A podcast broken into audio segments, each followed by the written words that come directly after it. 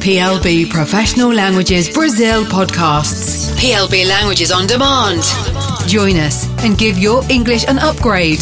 Visit our website www.plbnet.com.br or call us on 5586 4141 2527. Hello, everyone. I am Nate Rubens, and here are some more hints and tips for you to improve your fluency in English.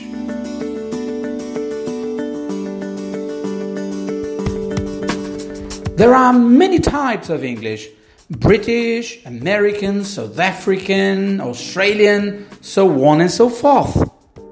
None of these are wrong or not as important. English is English.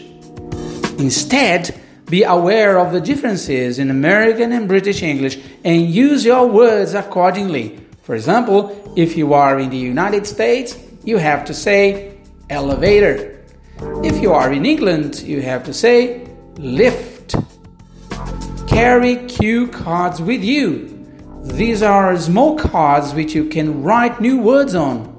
You can pull them out and look at them whenever you are free.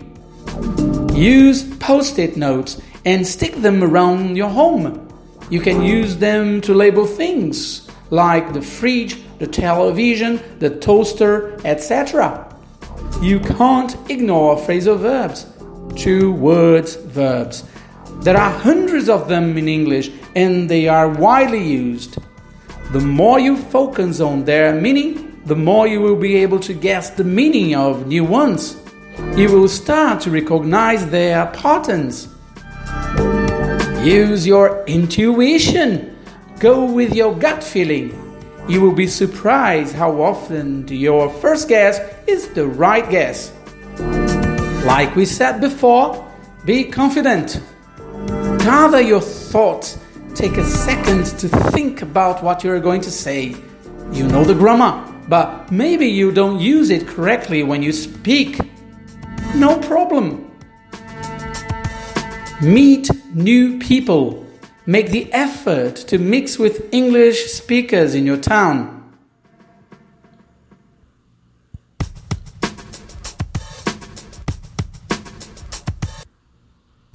Join our podcasts, PLB Professional Languages Brazil.